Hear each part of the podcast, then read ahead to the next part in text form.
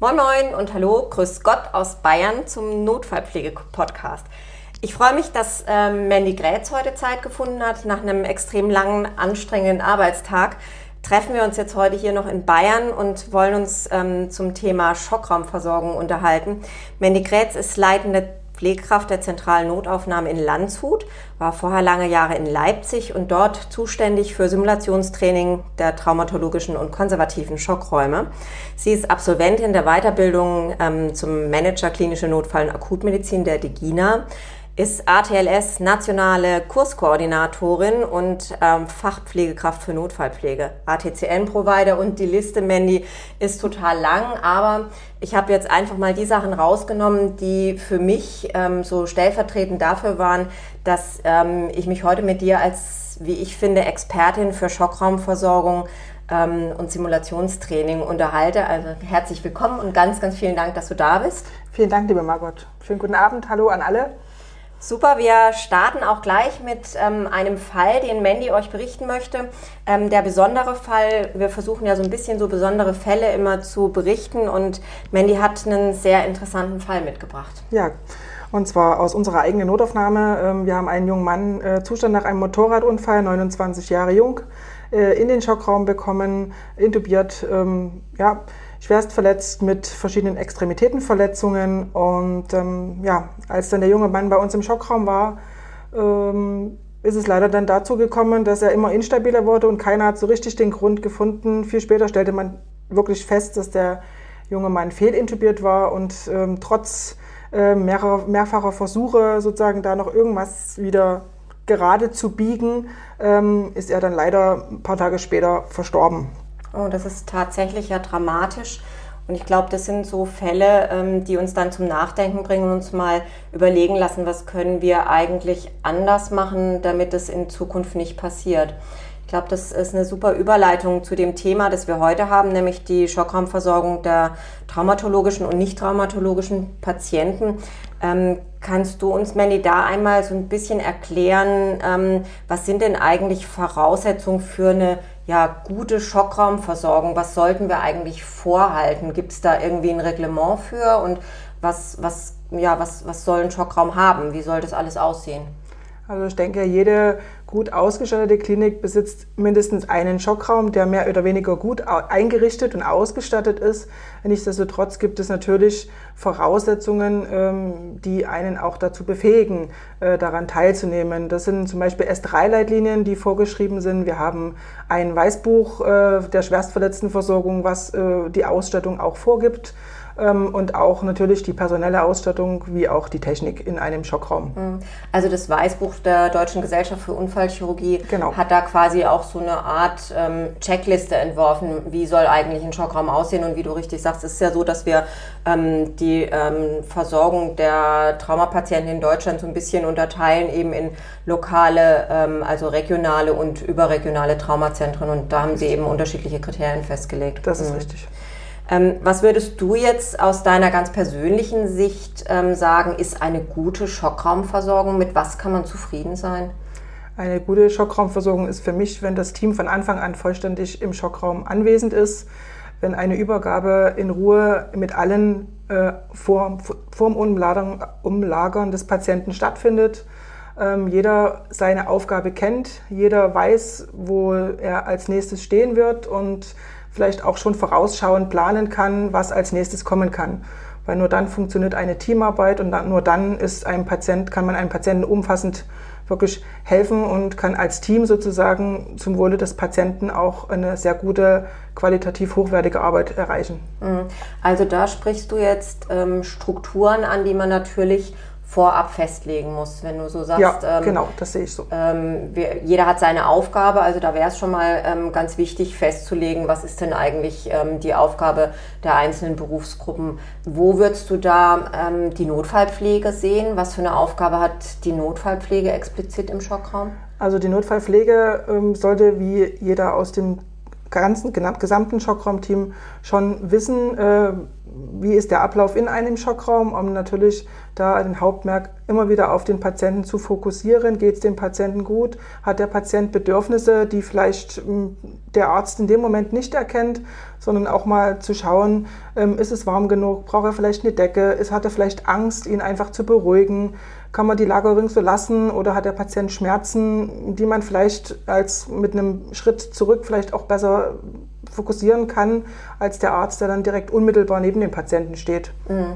Ähm, Finde ich einen ganz interessanten Aspekt. Du hast jetzt gerade so den Wärmehaushalt angesprochen. Das wird immer so ein bisschen, finde ich, vernachlässigt, aber letzten Endes haben wir da in der Notfallpflege ja das Augenmerk drauf und haben damit ja einen Einfluss auf das Outcome des Patienten, weil ich kenne das immer so aus unserem Schockraum, ne? der Patient wird immer abgedeckt und richtig. ich bin immer dabei, den immer wieder zuzudecken. Das ist ne? richtig. Ja. Und da eben dann auch zu gucken, was hat man für Möglichkeiten, ist es vielleicht eine Wärme von unten, sind es warme Decken, sind es warme Infusionen. Wir hatten auch eine Wärmelampe zum Beispiel im Schockraum. Gut, ja, ja, dass man eben auch nochmal eine Wärme von oben gibt ja. oder so. Ich glaube, das ist tatsächlich eine der Aufgaben, an die die Pflege extrem denken muss, wo wir wirklich einen Einfluss auf das Outcome haben des Patienten. Genau, das sehe ich genauso. Du hast vorhin nochmal die Teamarbeit angesprochen. Das fand ich auch ganz interessant, weil ich kenne noch früher die Schockräume, da hat man als Pflegekraft hat man, war man total beeindruckt und hat eigentlich den Mund nicht aufgemacht. Wo würdest du so sagen, ähm, wie sieht Teamarbeit aus im Schockraum?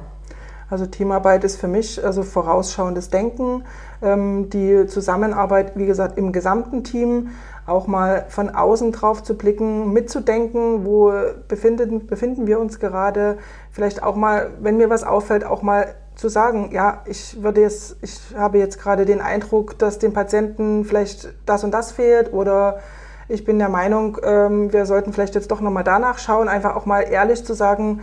Und wenn man doch noch vielleicht einen anderen Blick hat, ähm, da wirklich im Team zusammenzuarbeiten. Und für mich ist es extrem wichtig, äh, da immer wirklich im Fokus den Patienten zu haben. Und von daher das heißt auch, dass ich als Pflegekraft eigentlich auch immer irgendwie einen Schritt voraus sein muss, glaube ich. Ähm, wenn ich jetzt hören würde, so der Patient hat irgendwie ein abgeschwächtes Atemgeräusch auf der einen Seite, dann sollte ich als Pflegekraft doch das theoretische Wissen auch mitbringen, ähm, was passiert denn da und was könnte das denn sein, wenn der ein abgeschwächtes Atemgeräusch hat. Genau, ne? dann sollte ich vielleicht schon überlegen, ob ich die Thoraxdrainage schon aufreiße und äh, vielleicht schon da in diese Richtung vorbereiten kann. Ja.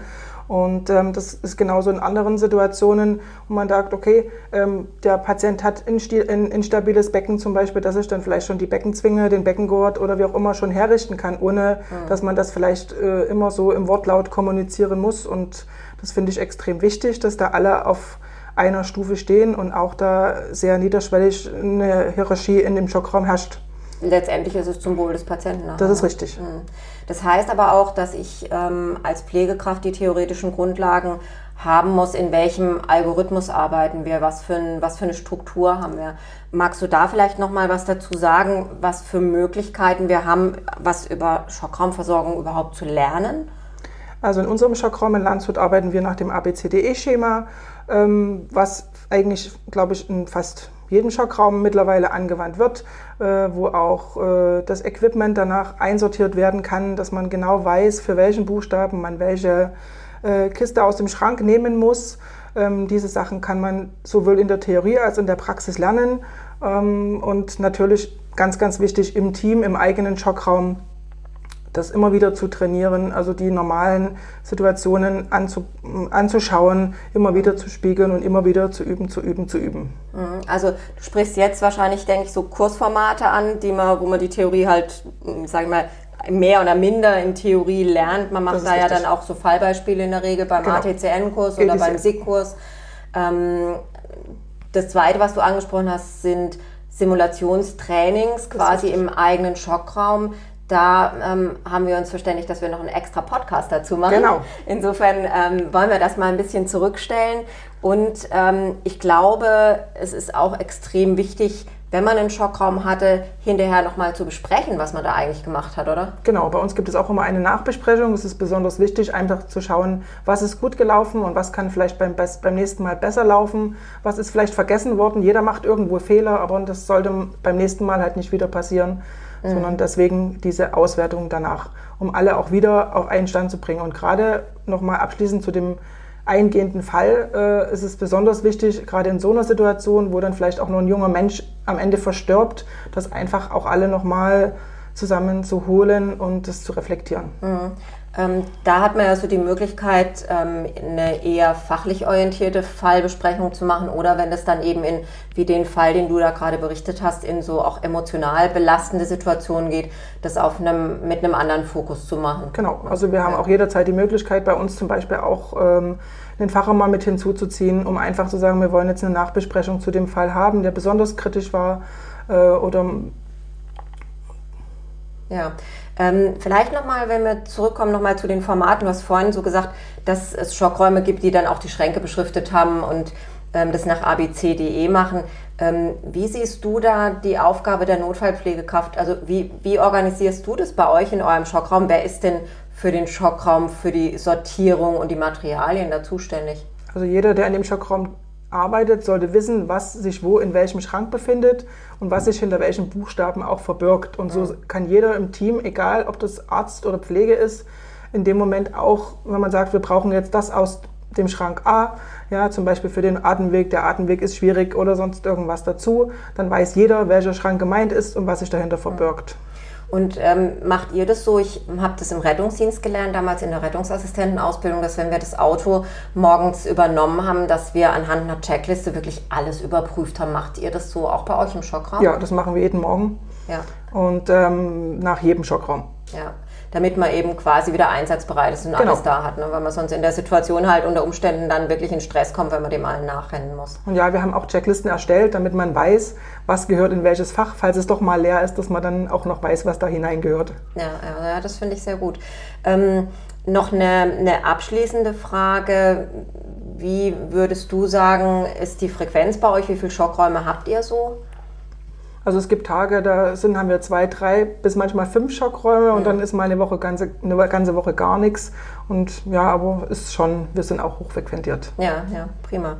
Ja gut, ähm, das finde ich eine tolle Geschichte. Also ähm, man sollte vielleicht dann auch nochmal als Pflegekraft oder als Leitung gucken, dass man in diese Qualitätszirkel reinkommt. Das ist richtig. Ähm, denn da hat man ja ähm, dann auch eine Möglichkeit, vielleicht auch mal zu besprechen, wie, wie machen wir es anders oder wie verändern wir unsere Struktur, wie ist es vielleicht auch mit der Anmeldung und so weiter und so fort. Also da können wir beide, glaube ich, wir stehen da ja sehr zusammen in dem Thema, alle nur auffordern, fordert es ein, dass ihr an den Qualitätszirkeln teilnehmt. Ihr seid ein Teil des Teams und ein wichtiger Teil des Teams. Insofern lasst euch da nicht an den Rand drängen. Und ich glaube, viele Ärzte, die Zeit verändert sich. Auch viele Ärzte sind sehr, sehr dankbar, wenn wir uns darum kümmern. Das ist richtig. Vor allen Dingen gerade die jungen Ärzte, die relativ frisch von der Uni und doch noch mit wenig Praxiserfahrung sozusagen dann plötzlich im Schockraum stehen. Hm, also ich erlebe das ganz oft ähm, in der Anlage von den Devices, die wir haben, sagen wir jetzt mal Tourniquet oder Traction Splint, äh, Pelvic Binder, whatever, ähm, dass wir das sehr gut können in der Pflege und die Ärzte haben das vielleicht einmal gesehen und sind dann im Handling äh, doch nicht so ähm, fit und sind sehr froh, wenn wir das können. Das ist richtig. Ja, ja. Und das macht ihr ja dann letztendlich auch in den ATS-Kursen. Da wird es halt einmal geübt, genau. da zeigt man das einmal, aber letztendlich muss man es anwenden und das kommt halt dann in manchen Schockräumen nicht so wahnsinnig oft vor. Ja, das ist richtig. Und ja. deswegen auch da eine gute Mischung äh, bei den Teamtrainings natürlich aus Arzt, Arzt und Pflege und halt alle, die im Schockraum tätig sind. Also nicht nur die, die jetzt gerade Lust haben, sondern wirklich das Team komplett auch mal dann einfach in den Schockraum zu stellen und äh, Lust zu üben. Mhm. Prima. Ich glaube, da haben wir einen netten Überblick gebracht über äh, die Schockraumversorgung. Interessant wäre natürlich nochmal zu schauen, wie unterscheidet sich denn eigentlich der traumatologisch vom konservativen Schockraum. Aber ich glaube, da werden wir vielleicht mal ein, nochmal einen extra Podcast draus machen. Dann sage ich ganz, ganz herzlichen Dank, Mandy, dass Gerne. du dir noch Zeit genommen hast. Und äh, wir hören uns zum nächsten Podcast, zum Simulationstraining. Vielen Dank. Schönen Abend noch. Tschüss. Tschüss.